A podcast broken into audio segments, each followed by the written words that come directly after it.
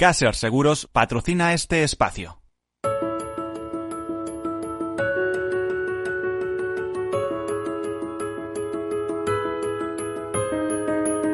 Tercer sector, un espacio para la economía social. Un programa dirigido por Miguel Benito.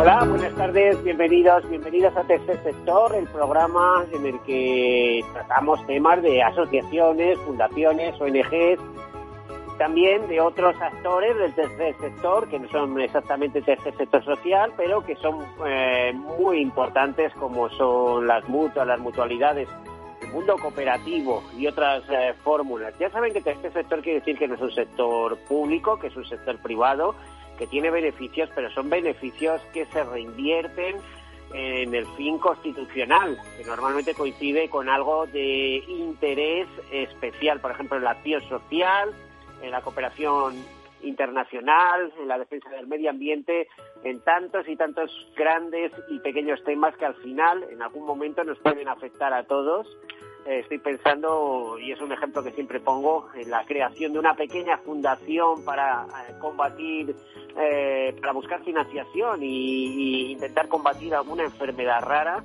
Bueno, pues todo esto es tercer sector, un sector interesante, por lo tanto, un sector que mueve el 10% o que promueve el 10% de la economía en nuestro país, que da trabajo a 13 millones de personas en Europa, en España más de 2 millones, 43.000 empresas, según la Confederación Española de Empresas de Economía Social.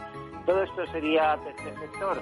Y hablando de tercer sector, pues eh, vamos a entrar hoy con un tema muy interesante, con, con la mediación, con la mediación familiar, eh, etcétera, etcétera. Pero antes les quiero contar una nota de actualidad que me quedó grabada esta semana y es el, el, el, hecho de la pobreza en España, la pobreza severa. De nuevo volvemos a tener una alerta ¿eh? de que en España casi podría aumentar esa pobreza severa en más de 800.000 personas por eh, toda esta crisis que está provocando la COVID-19. Es una advertencia que nos hace eh, Oxfam Internacional que no suele ser, eh, eh bueno, Oxfam Intermón, que no suele ser complaciente muchas veces con el gobierno. Le pasa lo mismo que a Caritas. Caritas eh, cuenta las verdades del pregonero y claro, siempre molesta, siempre molesta con el poder. Eh, la pobreza severa, según este Osman Intermont, podría aumentarse en 790.000 personas y llegar a 5 millones de personas en nuestro país.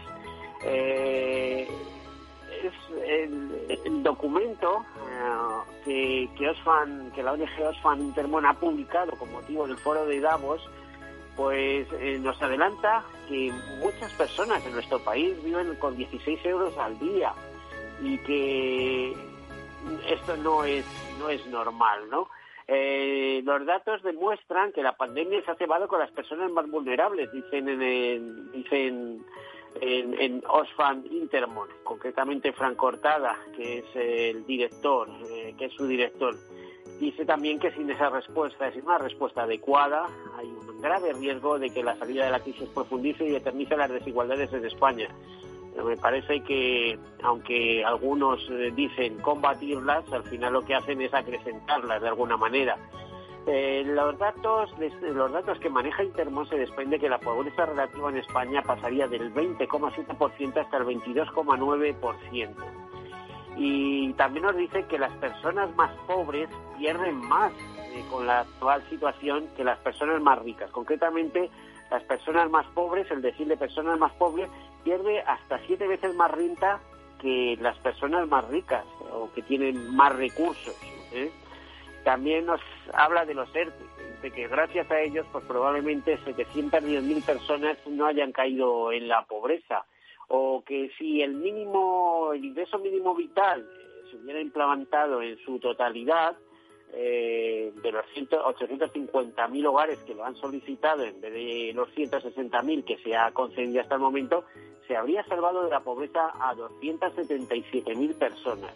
Bueno, en fin, un pequeño desastre que tenemos en nuestro país y que cada vez que intentamos afrontarlo o, superarlo, pues parece que encima profundizamos. O sea, es decir, eh, qué estamos haciendo mal, ¿eh? porque está demostrado que esto de, que los ricos paguen en un país que no hay tantos ricos, este no es un país de ricos, este no es Estados Unidos, ni China, ni Reino Unido, ni Suiza, eh, ni Holanda, ni Alemania, ni siquiera Francia. Hay lo que hay, hay mucha renta media, mucha renta baja y, en fin, encima acribillarlos lo que termina es eh, resultando en, en problemas. Bueno, dicho esto, vamos a entrar con nuestro tema hoy hablamos con miembros de UNAF, de Unión de Asociaciones Familiares, una ONG muy implantada en nuestro país, muy cuidada y tutelada por las autoridades públicas porque eh, desarrollan una labor importante, una labor eh, muy, muy valorada. Eh, en este caso tenemos que entrar ya en, materia, vamos a hablar con Begoña González, que es mediadora familiar eh, en casos de mediación de, divorcio. Eh, Begoña, buenas tardes.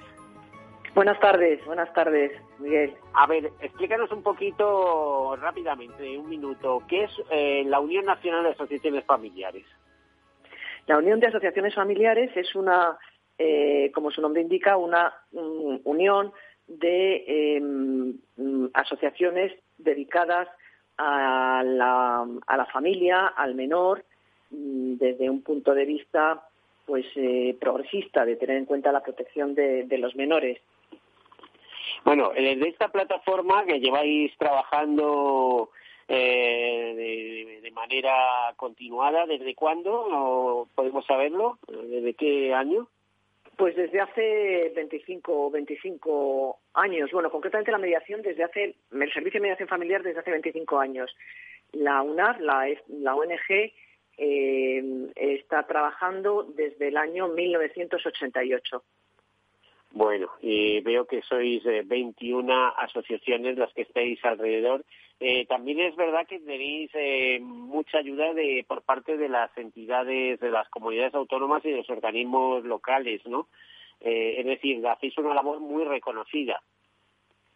Sí, de hecho, mm, desde como en el servicio de mediación familiar en el que yo vengo trabajando desde hace 24 años, pues la labor es tan reconocida que eh, nos ha venido subvencionando el Estado y eh, últimos, en los últimos años la Comunidad de Madrid eh, de forma mm, sistemática, año tras año, y habiendo cambiado pues mm, los gobiernos, aún cambiando los gobiernos desde la política de los gobiernos, pues han ido subvencionando eh, esa labor que prestamos precisamente porque la consideran de muchísima utilidad.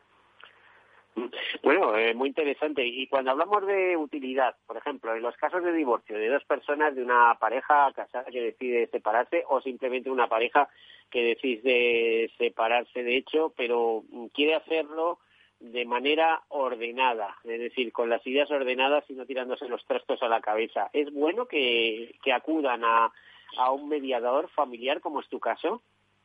Es absolutamente beneficioso porque en la mediación la, pareja, esos progenitores, que mm, no solamente es para parejas que están casadas, sino también para los no casados, para convivientes o parejas de hecho que quieren poner fin a su convivencia y también eh, se utiliza la mediación para parejas que ya se han divorciado o separado y que quieren luego modificar esos acuerdos o esas sentencias de separación y divorcio. Y es muy beneficioso porque es la pareja es la protagonista, la que puede eh, negociar por sí mismo las bases de ese acuerdo con la asistencia claramente de esa persona mediadora, pero es la pareja la que tiene ese protagonismo en un clima pues de, absolutamente confidencialidad, también es voluntario y donde pueden intercambiar opiniones, pueden negociar, pueden expresar sus diferentes puntos de vista para alcanzar esos, esos acuerdos.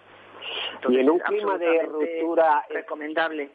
¿Perdón? Sí, te, iba a decir que si en un clima de ruptura es eh, normal que las dos miembros de la pareja o lo que va a dejar de ser pareja eh, o matrimonio accedan a una mediación social incluso más allá de lo que es eh, acudir a un abogado, ¿no? Bueno, no todo, el, no todo el mundo evidentemente acude a mediación. Hay, hay parejas o un miembro de la pareja que no desea acudir y entonces no es posible la mediación. Para acudir a mediación tienen que estar los dos de acuerdo. Pero hay muchísimas otras parejas que, como usted decía, pues a un clima que no, a un momento que no es nada fácil, como es la ruptura, que en el que hay sentimientos muy intensos, sentimientos pues de pérdida, de, rabia, de, frustración, de, culpa. Aún así, eh, pues hay muchos progenitores que piensan en sus hijos y que consideran que, deben hacer un esfuerzo importantísimo por poder, ya digo, sentarse juntos y poder hablar de los efectos y de las consecuencias de esa ruptura y acordar lo mejor para sus hijos. Por tanto, sí hay muchas parejas que, ya digo, aunque sea en un momento tan difícil como la ruptura, son capaces de, acudir a mediación. ¿Y qué la, cuál, es, eh, a ver si nos puedes enumerar algunos de los beneficios de esa mediación? O sea, de pues buscar entendimientos más allá de la ruptura. ¿Perdón? Eh, de buscar entendimiento más allá de la ruptura, es decir, para el día después. Es, buscar esos acuerdos mm, más allá de la ruptura el poder fomentar y el poder colaborar conjuntamente en lo que se llama en el ejercicio de las responsabilidades parentales después de la ruptura, en el hecho de poder mm, mantener la familia, aunque la familia cambie, pero de cara a los hijos, que los hijos sepan que conservan ambos progenitores, que ambos progenitores van a estar presentes en su vida, aunque ya digo, la familia va a cambiar porque esos progenitores no van a vivir juntos en, en la misma vivienda el poder eh, llegar a acuerdos que son asumidos por ellos, que son eh, tratados por ellos de forma mm, reflexiva, de forma sosegada, eh, de forma absolutamente confidencial, en un clima mm, pues que no es un clima informal en el sentido de que no es no es una sala de justicia, una sala de justicia pues tiene una formalidad y, una y unos rituales pues muy muy precisos. Aquí en mediación la pareja se sienta con la persona mediadora y en un ambiente, ya digo, de, serenidad y de sosiego. Y al alcanzar por sí mismos esos acuerdos, pues tienen, eh, una de las ventajas es que conocen el resultado de la mediación, conocen esos acuerdos. No es la incertidumbre que provoca pues un cultivo o una sentencia, ¿no? El, mediador eh, lo que hace ante esos acuerdos, luego los eh, llevan al juzgado, eh, esos acuerdos alcanzados, y además les acompaña al mediador en ese trance. sí, bueno, los mediadores no nos encargamos de llevar los acuerdos al juzgado. Eso, está claro, esos son los abogados, pero quiero decir... Efectivamente, son los abogados los que tienen que llevar los acuerdos al juzgado, pero desde luego sí que recomendamos que los acuerdos que se alcancen en mediación eh, se lleven al juzgado porque son válidos y son eficaces una vez que se llevan al juzgado y el juez eh, los aprueba. Si no se acude al juzgado a convalidar ese acuerdo, pues puede tener, digamos, una función de entre ellos, pero no es absolutamente eficaz. Por tanto, evidentemente sí recomendamos que se vaya al juzgado. En España nos divorciamos mucho, nos separamos mucho. Curiosamente, el otro día leía una noticia que decía que eh, después de todas las convivencias que había provocado los, los encierros con la, con la COVID y que se iban a divorciar muchísima gente, eh, la crisis económica está paralizando esos divorcios. No sé cómo estará ahora mismo el panorama y, y qué es lo que prevéis vosotros.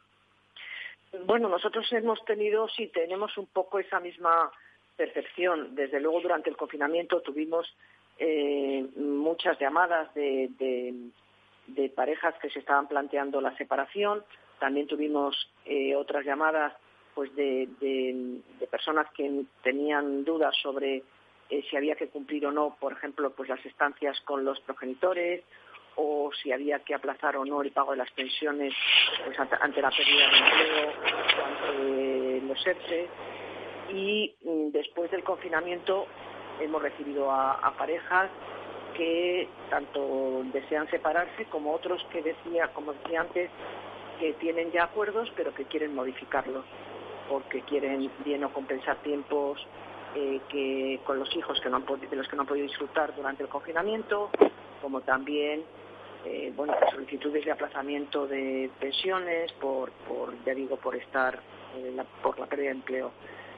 Pero bueno, evidentemente la crisis económica sí que contiene eh, los divorcios. No sabemos qué va a pasar luego eh, en estos próximos meses, ¿no? Ha habido desde luego muchas consultas, pero como tal incremento de divorcios, me parece que las estadísticas tanto del Consejo como también un comunicado que ha sacado la Asociación de Abogados de Familia es que no, no se ha traducido de momento ahí, ¿no? Y ellos lo achacan, como es obvio, y nosotros también, pues al impacto de la crisis económica que ha tenido en las familias, ¿no? Eh, España está bien preparada en, materia de mediación, tanto por los servicios existentes como por uh, los juzgados, porque la legislación protege esa, protege esa mediación eh, antes de llegar eh, a, conflictos peores. Sí, sí, la mediación desde luego está implantada en toda España. Otra cosa es que eh, todavía mm, quede pendiente mucha labor de difusión y también es verdad que los poderes públicos cada vez más están haciendo muchísimos esfuerzos por, impulsar y fomentar la mediación, desde poner en marcha programas de mediación o subvencionar, como es nuestro caso, pues los que ya existían. Y, y bueno, en este caso, pues por ejemplo, el último hay un anteproyecto de ley sobre medidas del Servicio Público de Justicia, que el otro día el propio ministro lo, habló de ello en el Día eh, Europeo de la Mediación, que es el día 21 de enero, donde dice que también que con esa ley pues se va a potenciar pues todos esos medios de solución de conflictos para que haya más negociación, como decía el ministro, y menos litigiosidad. Uno de ellos, desde luego, es fomentar y, impulsar la, mediación. Bueno, está, ya hay una recomendación nada más y nada menos que desde el año 1998, ¿no? que ya dice pues lo importante que es eh, la mediación para evitar eh, pues las consecuencias perjudiciales que tienen los conflictos familiares en los menores y la judicialización de esos conflictos, ¿no? ¿No? Y luego muchas veces hablamos de violencia machista, etcétera, etcétera, pero que son cosas mal resueltas y que terminan abocando a cosas de estas. Si hubiera habido una mediación acorde y una eh, que muchas veces esa mediación suele dar paso a otro tipo de relación, que no es la relación típica de pareja, pero sí de amistad, de, de haber compartido, de pasado, de etcétera, y bueno, mm, lo estamos viendo en la calle. ¿Cuántas veces nos habrán dicho, dice, pues yo me llevo ahora mejor con mi ex eh, que cuando vivíamos juntos? Esto es una frase que he oído yo más de tres veces últimamente, ¿no? Entonces, eh, partiendo de la base de este Día Europeo de la Mediación, efectivamente, que era el 21 de enero, se nos ha olvidado mencionarlo, sea una de las razones por las que hoy en tercer sector estábamos abordando el tema de de, la mediación, decirte, ¿la mediación en España es mejor o peor que en otros países europeos eh, de nuestro entorno? yo creo que la mediación en España sigue los mismos requisitos y las mismas pautas que en otros países europeos. De hecho, bueno, pues hay legislaciones eh, de otros países que también están eh, incorporadas a la nuestra y yo creo que siguen más o menos el mismo modelo. En cuanto a eso que decía usted sobre la amistad, nosotros siempre decimos que, lo importante y lo fundamental es ser buenos padres o buenos progenitores. Hay gente que plantea que quiere ser amigos, que eso también, pero yo creo que con la labor que tienen por delante las parejas que se separan y se divorcian o que ponen fin a su convivencia, de ser unos buenos progenitores ya tienen una labor muy importante, ¿no? Si además de eso consiguen tener una relación de amistad, estupendo. Mm. Eh, bueno, pues estamos en los últimos eh, dos minutos. Eh, preguntarte si quieres contarnos algo en especial, partiendo de la base que efectivamente la mediación y los servicios de mediación no son demasiado conocidos en España. Eh, ¿qué, dirías a, gente que se plantea esa situación? Pues les diría que pueden acudir a mediación, que es un es una mm, oportunidad única para, como decimos, eh, poder negociar esos efectos de la ruptura o incluso negociar posteriormente a la ruptura acuerdos o sentencias que ya están en vigor y que mm, es un para poder decidir, como digo, por sí mismos esos efectos de la ruptura, el ambiente mm, de ese sosiego y de serenidad, es decir, que van a poder tratar pues con mucho detalle y con el tiempo que sea necesario eh, todos los efectos de esa ruptura. Y también pues ante la demora que hay en los procesos judiciales pues el probar la mediación que es mucho más ágil también tiene muchas ventajas. Y sobre todo las ventajas son tanto para los interesados como para los menores, ¿no? El poder, como decía antes, el que los hijos sepan que conservan a ambos progenitores y que ambos son capaces de ejercer esas responsabilidades parentales es fundamental. Eh, ¿Sabes cuántas personas, eh, solo el dato, Begoña, cuántas eh, personas se divorcian en España al año, se separan? Pues ahora mismo no tengo ese dato. Eh, no, no lo tengo, la verdad. Podría buscarlo en un minuto. Desde luego es un dato importante, pero eh, supongo que están. Lo he tenido en otros momentos, pero ahora a mano no lo tengo. Eh, ya lo buscaremos, no te preocupes. Begoña, eh, Begoña González, mediadora familiar en Servicio de Mediación Familiar en Divorcio. Muchísimas gracias por estar aquí. a ustedes, muchísimas gracias. Bueno, pues eh, nos despedimos con UNAF, con la Unión de Asociaciones Familiares, sobre este servicio de mediación en divorcio. Y luego, a continuación, hablaremos de otro tipo de mediaciones también que pasan a través de UNAF, eh, que coordina UNAF. Eh, hacemos una breve pausa, enseguida continuamos.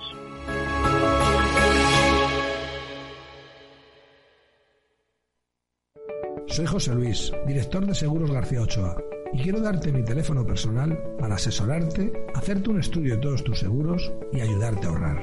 Toma nota, 679 48 20 40. Repito, 679 48 20 40. Mi compromiso, estar más cerca de ti. José Luis García Ochoa, Premio Empresario del Año Fedeto 2019. Seguros García Ochoa, comprometidos con las personas. Cariño, ¿cenamos susimor? ¿Susimor? ¿Como más sushi? Pero en inglés. Susimor, vale, pues un susimor, pero a domicilio. ¿A domicilio? Venga, que llevas un año encerrado en casa. Además tienen más de 20 establecimientos. Seguro que hay alguno cerca. Bueno, venga, me pongo la mascarilla y vamos a Susimor. Pero la próxima vez lo pedimos. Lo pedimos, lo pedimos. www.susimor.com Capital Radio Madrid 105.7 Disfruta de la mejor cocina gallega en Montes de Galicia. Todo un clásico moderno en el barrio de Salamanca. Disfruta de la variada dieta atlántica, de las mejores carnes y pescados tratados con respeto y transparencia y regados con una de las mejores bodegas de la zona. En grupo, en familia o en pareja, Montes de Galicia te ofrece el espacio perfecto en cada ocasión. ¿Sabes cuál es el mejor dial para escuchar Capital Radio? Tu móvil. Ya tienes disponibles las versiones de iOS y Android de Capital Radio. Y si quieres escucharlas en tu coche, lo tienes muy fácil. Empareja el Bluetooth de tu coche con tu móvil o tableta, entra en la app de Capital Radio y ya lo tienes. Escucha Capital Radio en digital. Y si te preguntan qué escuchas, no lo dudes. Capital Radio.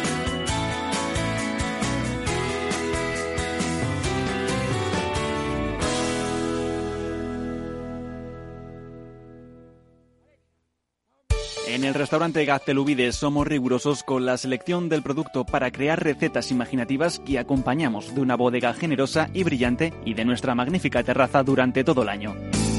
Restaurante Gaztelubide, carretera de La Coruña, kilómetro 12200, La Florida. Teléfono 91 372 8544. Una recomendación del programa gastronómico Mesa y Descanso. Esto te estás perdiendo si no escuchas a Luis Vicente Muñoz en Capital, La Bolsa y la Vida. Si Argentina resbala, puede haber un efecto contagio en América Latina y los intereses de las empresas americanas, españolas y europeas en Argentina son importantes, ¿no? Con lo cual yo creo que va a haber un apoyo político importante y eso va a facilitar la negociación.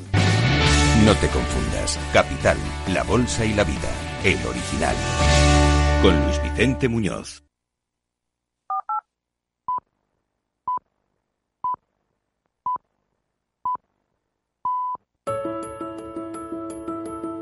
Tercer sector, un espacio para la economía social. Un programa dirigido por Miguel Benito.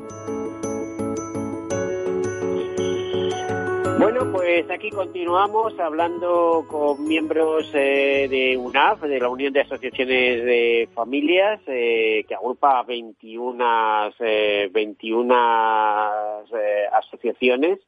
Es una ONG, tiene formato de ONG, es una ONG además que organiza cursos, organiza temas de interés y presta una labor muy relevante. Como sabemos, la mediación la mediación en el entorno de la familia y en otros entornos es algo importante, está reconocida por Europa. Precisamente el pasado 21 de enero se celebraba el Día Europeo de la Mediación.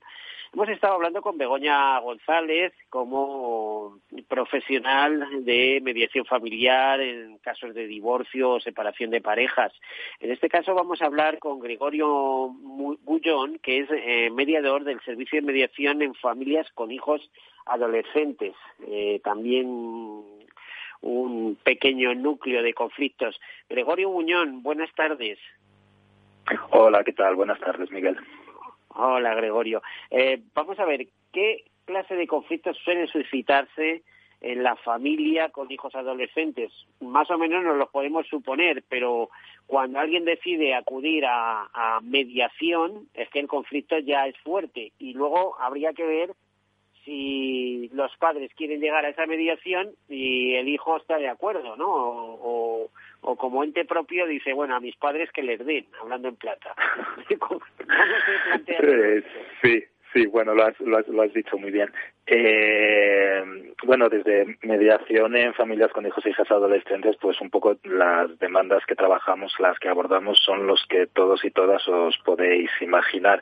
Eh, no necesariamente tiene que ser una, una problemática o una dificultad muy grande, que también en ocasiones tenemos que trabajar con ellas, pero muchas veces, bueno, los chicos, las chicas van van creciendo, llega la adolescencia, empiezan a tener ciertos comportamientos, ciertas contestaciones, ciertas conductas, eh, el tema escolar también está muy presente. Bueno, todo esto genera como muchísima preocupación en, en los padres y muchas veces lo que tenemos que trabajar también es esa preocupación, esa angustia, para que este pequeño problema, que muchas veces en un principio no es un problema muy grande, pues no acabe derivando en, mucha pelea y en muchos problemas de relación dentro de la familia. Eh, las problemáticas que más abordamos, pues las que las que tenéis en la cabeza, eh, que si no llegamos a acuerdos con mi hijo, que si mi hijo no obedece, ha empezado a ir mal en el colegio, el tema de, de las nuevas tecnologías es como el, el, gran tema de los últimos años. Bueno, pues todo eso es lo que vamos hablando con, con las familias en nuestro servicio. Sí, a, ver, te iba a hacer un apunte. ¿Puede resultar o se da el caso de que eh, sea el propio hijo los propios hijos los que planteen la mediación, por ejemplo, cuando son eh, hijos de padres divorciados, solteros, que no están de acuerdo en, las... a ver, en precisamente los acuerdos, y valga la redundancia, en la que tienen, tienen sus padres respecto a él y, y plantee una mediación eh, a tres bandas, es decir, de hijo hijo adolescente eh, con madre y padre, etcétera, ¿no? Eh, ¿Sería el caso? Eh, el que el que sea el chico o la chica quien demande un poco el servicio de mediación a veces sucede pero no suele ser lo más habitual suelen ser los padres quienes quienes se pongan en contacto con nosotros eh, independientemente de que eh, los progenitores estén o no estén separados. Eh, lo que sí vemos muchas veces cuando hay un divorcio o una separación en, en la familia eh, es suele haber también si ha sido un divorcio difícil, que no ha sido llevado bien. Eh, los padres suelen estar muy desjerarquizados, pierden mucha autoridad eh, y cuando los niños crecen y llegan a la adolescencia, pues estos padres han perdido como mucha autoridad y nos encontramos con chicos y chicas muy subiditos que tienen una jerarquía mayor que la que les correspondería. A veces vemos que están subidos en los hombros de un padre en contra de, de un progenitor, en contra de, otro. Y, son estas eh, dificultades las que solemos trabajar un poco para conseguir que haya de nuevo una estructura más funcional, que cada uno tenga un poco el poder que le corresponde en, en la familia. Nos encontramos con padres y con madres que, han, que están como muy bajitos, que han perdido mucho, mucho poder. El chico o la chica no hace una demanda directa de eh, me gustaría que a lo mejor el régimen de visitas fuera otro, pero sí se suele hablar un poco eh, de cómo le gustaría a este adolescente que fuera la relación con su padre y con su madre. Obviamente muchas veces cuando llegan estas edades, eh, estos acuerdos que se o bien se, acordaron en el juzgado o a veces incluso en familias su servicio de, mediación con, con mi compañera Begoña que has estado que has estado hablando, bueno, pues estos acuerdos los chicos eh, crecen, se hacen mayores, llega la adolescencia y se convierten un poco en papel mojado, porque ya un, no sé, unos acuerdos de fines de semana alterno, bueno, lo que todos tenemos en la cabeza, es para un chico a lo mejor de 16, 17 años, que muchas veces ya tiene su grupo de amigos, muchas veces su pareja, pues llega el momento también que este chico o esta chica pues empieza a hablar directamente con, con su padre, con su madre, el cómo se van a poder relacionar a partir de ese momento más allá de lo que diga de lo que diga un acuerdo y sí muchas veces también hablamos de, eso pues, eh, ¿cómo se aborda una mediación en estos casos? Cuando hay planteamientos, ¿habláis con el chico o chica por, eh, por un lado y con los padres por otro y luego todos juntos o cómo, cómo funciona esto? Pues lo, hacemos al revés, lo hacemos justamente al revés, Miguel. Eh, nosotros trabajamos desde, desde un modelo sistémico, eh, que cogemos cosas un poco de la, de la terapia familiar. Eh, nosotros en una primera cita, sí o sí, para poder trabajar con esa familia, les pedimos que tiene que venir la familia la familia al completo. Al completo. exacto, tiene que venir el padre, siempre que no estén separados. Ahí ya empezamos a citar de otra manera, pero en principio, si no hay una separación, un divorcio, tienen que venir el padre, la madre y no solo el chico o la chica que la está liando, entre comillas, también tienen que venir sus hermanos y sus hermanas si, si las hay. Eh, al principio eh, lo que veíamos es que muchas veces citábamos a toda la familia y muchas veces nos acababa fallando el padre. Eh, porque las madres sabemos que nunca fallan, las madres suelen estar más más ahí es más, que un tópico eso. Y bueno, venía la madre con los chicos, con las chicas y nos decía, bueno, cuéntanos si ya el padre, pues cuando su trabajo se permita o pueda, pues bueno, venir. Eh, nosotros veíamos que si no empezábamos a trabajar con el padre, si no enganchábamos la figura del padre desde un primer momento, no, no conseguíamos gran cosa. Veíamos que sobre todo cuando era un chico varón, el que tenía dificultades, el que bueno, pues empezaba a tener pues ciertas conductas que preocupaban. Muchas veces lo que había detrás era una figura de, del padre, del padre varón, que no estaba demasiado presente o no estaba presente de la manera que, que debería estar. Entonces, bueno, cuando nos venían las familias, nos venía el padre, muchas veces con todo el dolor del mundo, porque a veces incluso venían de, pues, bueno, de municipios no, no muy cercanos, eh, no les atendíamos y les dábamos de nuevo la oportunidad de que, de que vinieran todos en una nueva sesión. Ahí normalmente si venían conseguíamos enganchar con, con el padre, con toda la familia y ahí nos era más fácil trabajar. Trabajamos con toda la familia junta en una primera sesión. Como, como muy bien decías, Miguel, muchas veces los adolescentes vienen un poco poco arrastrados, ¿verdad? Un poco de los de la, de la orejita eh, para que vengan. Entonces, como que nuestro primer reto ahí es conseguir enganchar a ese chico o a esa chica, porque es un, no podemos olvidar que es un servicio voluntario. Si el chico no viene voluntariamente, no vamos a poder hacer nada. Entonces, lo que solemos hacer en una segunda sesión es citar a ese, a ese chico, a esa chica, si hay más hermanos también citarlos para irle quitando todo el foco de la responsabilidad a él y en una tercera sesión solemos citar a, los padres, al padre y la madre, pues para hablar de determinados temas. Y luego a partir de ahí pues ya les vamos diciendo quién tiene que venir a cada a cada sesión. Los podemos citar de nuevo a todos juntos. A veces citamos a un progenitor con uno de los hijos. Bueno un poco en función de la problemática vamos vamos citando sí. ¿Y cuál, es el, cuál, cuál suele ser el resultado? Es decir, eh, ¿tenéis buenas experiencias al respecto eh, que, os haya servido? Es más, que pase el tiempo y alguien os dé las gracias por lo que hicisteis eh, hace cinco años, por ejemplo. Pues, eh, pues afortunadamente sí, afortunadamente sí. Eh, llevamos con este servicio, soy, soy un desastre con, con las fechas, creo que llevamos cerca de, de 15 años con este servicio de mediación intergeneracional. Hemos atendido, la, última vez que hicimos una contabilización de familias, llevábamos más de 700 familias atendidas solo aquí en, la Comunidad de Madrid. Y bueno, todo esto como que nos ha dotado de una manera de trabajar, nos ha dado una experiencia y una estructura pues que, la verdad es que suele funcionar y, los resultados suelen ser buenos. Obviamente, no con todas las familias se consiguen los mismos los mismos resultados. También hay que ser hay que ser realistas. Cuando hay un hijo o una hija adolescente en, casa, tampoco puedes pretender que la convivencia sea una balsa de aceite, porque eso tampoco sería algo muy muy realista. O tampoco podemos conseguir eh, cambios en no podemos conseguir que un chico que de repente está suspendiendo todas las, las asignaturas pase a ser un chico de, de matrícula de honor, ojalá, ¿verdad? De, tuviéramos una, una varita mágica. Bueno, eh, dentro de unos límites sí conseguimos cambios y nuestro gran objetivo, más allá de, de, otros problemas, es conseguir que, la relación entre ese chico y esa chica con, con, sus padres, con su padre, con su madre, sea diferente. Que sea una relación que a este adolescente le ayude a crecer, a crecer bien, que se pueda apoyar en sus padres.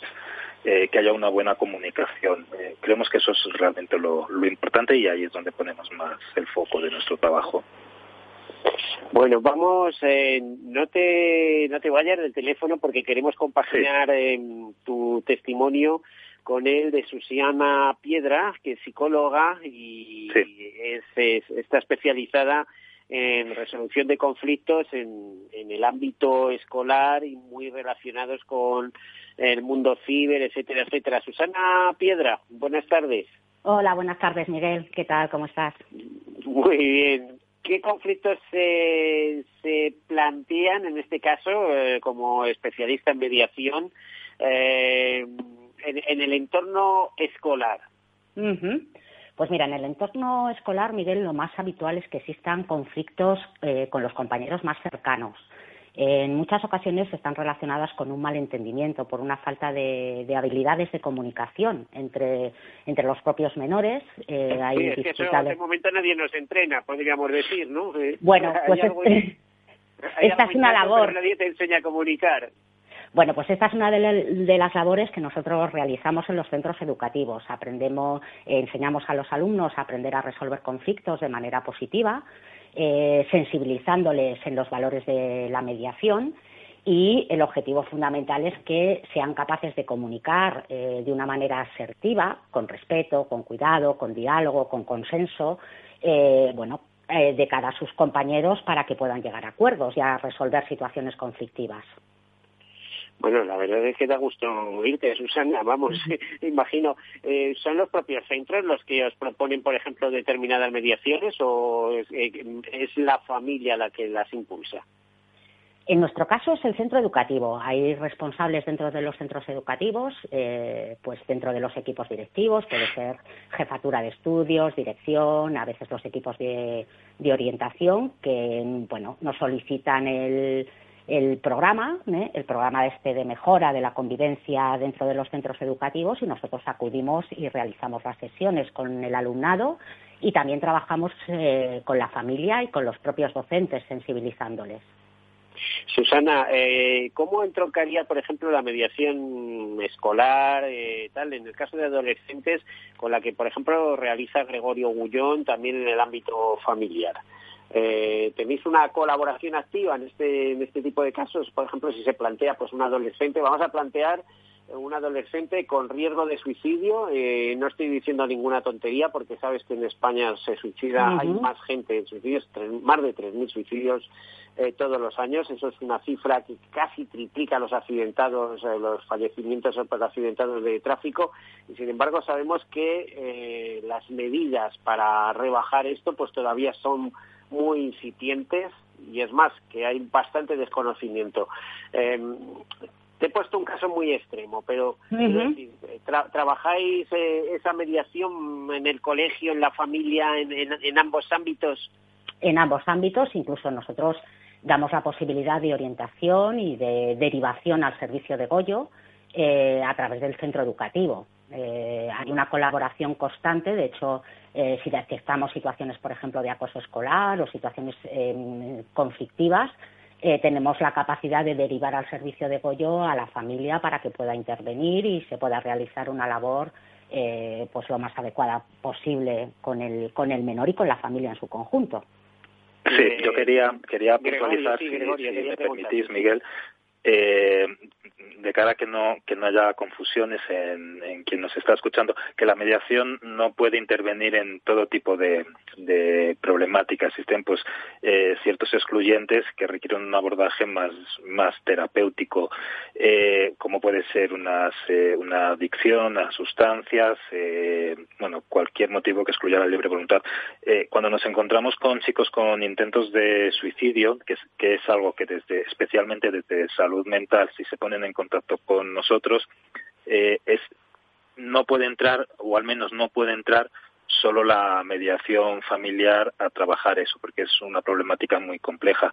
Nosotros para trabajar con este perfil de chicos y de chicas siempre ponemos la condición sine qua non, sí o sí, eh, que tiene que estar trabajando el psiquiatra en salud mental y nosotros podemos trabajar ciertos aspectos eh, con la familia relacional, eh, pero no pueden, la mediación no puede abordar por sí sola eh, un chico con un intento de suicidio. Pero puede ser un complemento, ¿no? Eh, puede ser, sí, puede ser un complemento, sobre todo para, para fortalecer la relación dentro de los de los miembros de, la familia, pero detrás de un intento de suicidio hay un, suele haber problemáticas muy complejas que muchas veces exceden eh, lo que es la problemática familiar, sobre todo cuando estamos hablando de, de adolescentes, eh, y tiene que haber más más profesionales trabajando trabajando ahí porque nos jugamos mucho. Bueno, eso queda absolutamente claro. Era sacar un tema muy escabroso, pero por otra parte creo que hay que concienciar un poco en el sentido de que hay que poner muchos más medios para evitar lo que está sucediendo, que a veces no somos conscientes y de vez en cuando alguien nos, nos dice lo que pasa. Eh, se habla de muchas medidas, pero no, no se terminan de ver eh, exactamente. Susana, en el caso, cambiamos de tercio. Uh -huh. El caso del ciberriesgo, del ciberacoso, eh, esto debe estar a la orden del día, ¿no? O sea, es, es como una moda y, y, hemos pasado de decírnoslo directamente a, a estarte metiendo en el móvil del, del compañero, del o del amigo, uh -huh. del vecino, eh, y, y, ya no digamos en redes sociales, que los jóvenes están todos en redes hoy en día, ¿no? Uh -huh. A partir de determinada edad, si no están en redes parece que no, no tienen personalidad. ¿eh? No sé, Desde luego. ¿Cómo es todo esto? Pues mira, eh, desde luego es algo que hemos detectado a un aumento de, del ciberacoso, eh, especialmente con la pandemia, porque bueno, pues el mundo ha dejado de ser presencial, físico, a pasar a lo virtual, entonces eh, ha aumentado significativamente eh, bueno, las conductas de ciberacoso entre los escolares eh, en, nuestro país, ¿no?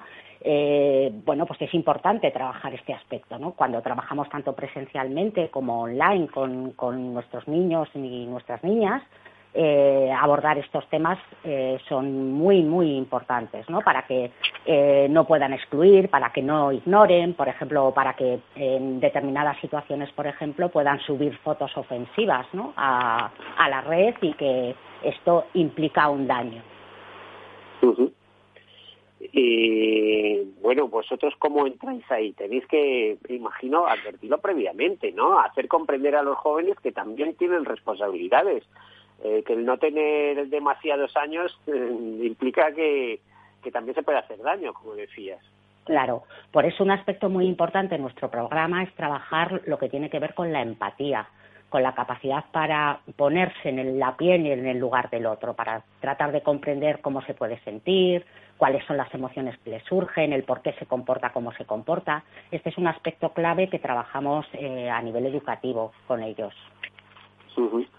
Eh, por cierto, en UNAF eh, también la, la, pregunta va para los dos, para Leonor y Susana. Creo que desarrolláis eh, numerosísimos cursos, muchos de ellos gratuitos, ¿no? Que son eh, algunos, digo muchos, o sea, no todos, pero eh, muchos de ellos son subvencionados para que las familias sepan enfrentarse a determinados problemas. ¿Es así, Gregorio? Eh, sí, es así, Miguel. Eh, llevamos a cabo, bueno, eh, en diversos ámbitos en el que eh, en el que nos concierne en mediación eh, gracias al Ministerio de Derechos Sociales y Agenda 2030 eh, llevamos a cabo talleres tanto para profesionales como para familias en en mediación con familias con hijos e hijas adolescentes y en mediación en, separación y divorcio. Luego, lo que es fuera de la mediación, que también tenemos un programa de atención a familias reconstituidas, también tenemos estas, estas dos vertientes eh, para profesionales y para familias y Susana yo creo que te puede contar también un poco lo que lo que se hace desde, desde centros escolares. Eh, pues Susana, adelante. Eh, ¿Qué, es lo que estáis haciendo? ¿Cómo se organiza para centros escolares? Pues mira, para centros escolares actualmente nos hemos adaptado a, la realidad virtual, digamos, ¿no? Eh, hasta, pues, pues, hasta hace muy poquito, hasta el curso pasado, nuestro programa era fundamentalmente presencial, ¿no? Acudíamos a, las, a los centros educativos, trabajábamos fundamentalmente cuatro sesiones con ellos, donde abordábamos lo que tenía que ver con la comunicación, con la escucha, con la empatía, con entender que el conflicto es algo positivo y que nos puede enriquecer y es una oportunidad para mejorar las relaciones y trabajar cuestiones relacionadas con la mediación. Pero a raíz de la pandemia eh, también damos la oportunidad de trabajar de manera online, ¿no?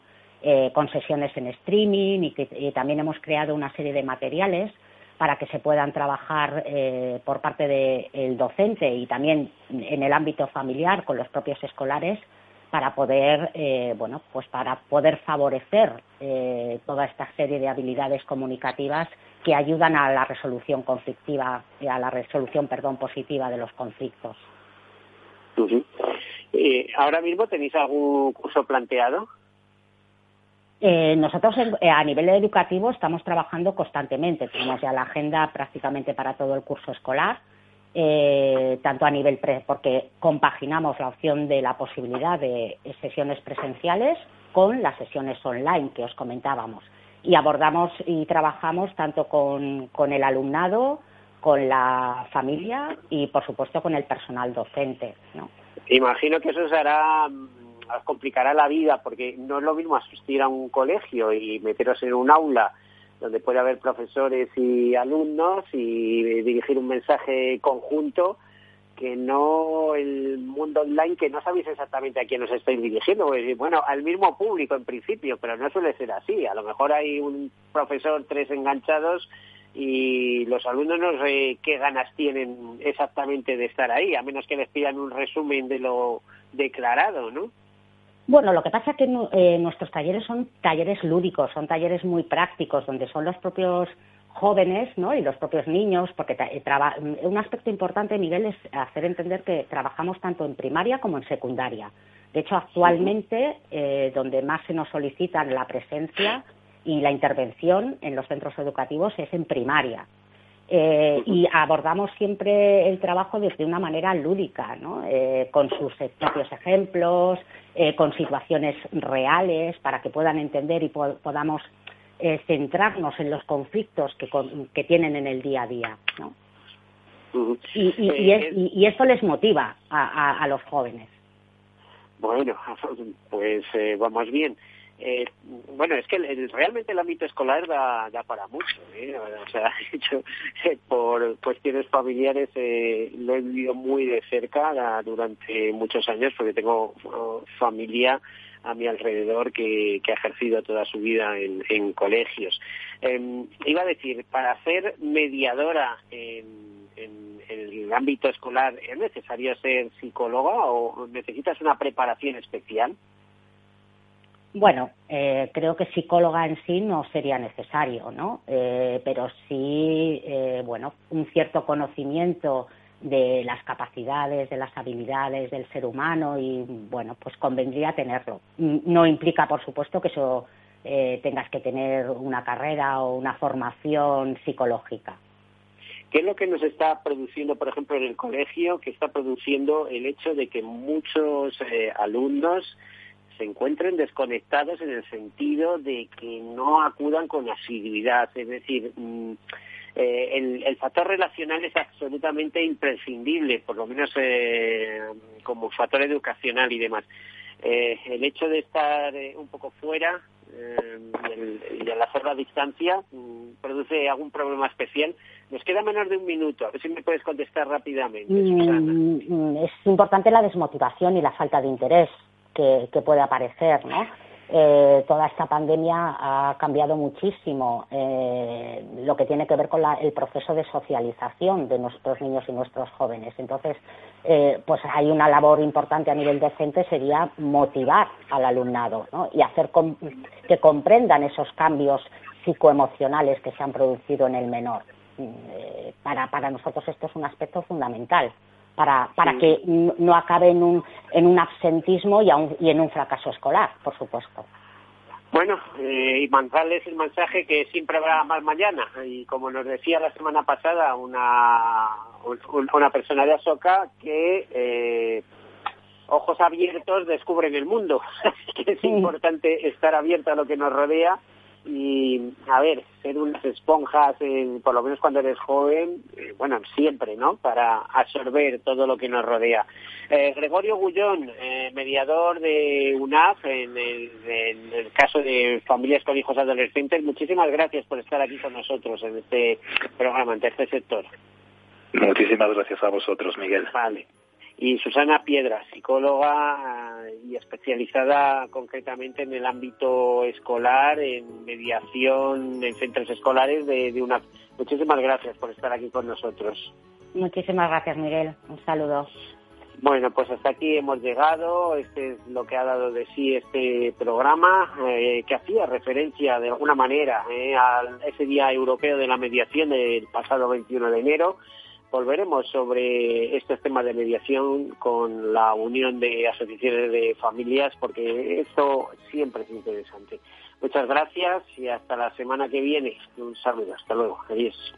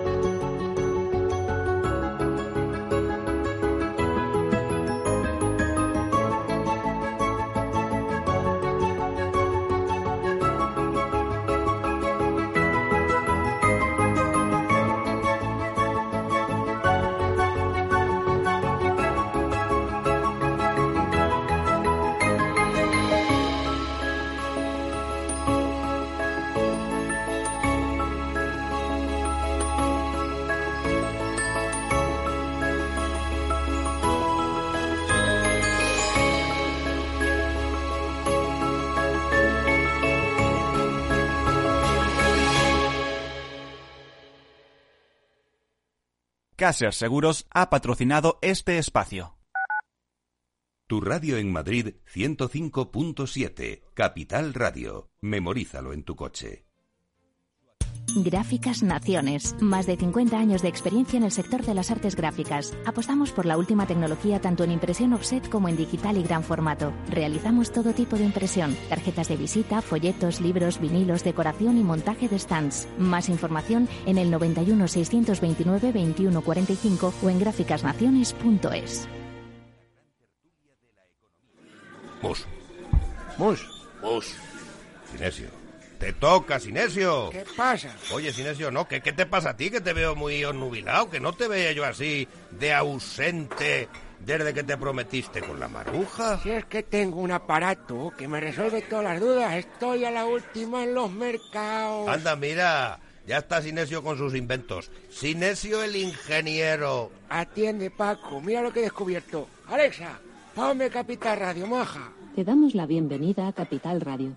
Puedes escuchar la señal en directo o nuestros mejores audios en formato podcast. Directo o podcast. ¿Qué quieres escuchar? Ponme los podcasts, Alexa. Has elegido podcast. Vas a escuchar las noticias de Capital Radio. Con esto, Paco, vamos a echar el órdago a los mercados. Natural. Inversión inmobiliaria acompaña al mercado inmobiliario en este nuevo ciclo. Todos los jueves de 10.30 a 13 horas, el inversor encontrará las claves para realizar su mejor inversión. La mañana de los jueves en Capital Radio tomamos el pulso al sector inmobiliario. Noticias, análisis de mercado y debates donde los protagonistas del sector podrán contar en primera persona los retos a los que se enfrenta el ladrillo. Inversión inmobiliaria pone la voz al sector inmobiliario. Aquí, en Capital Radio.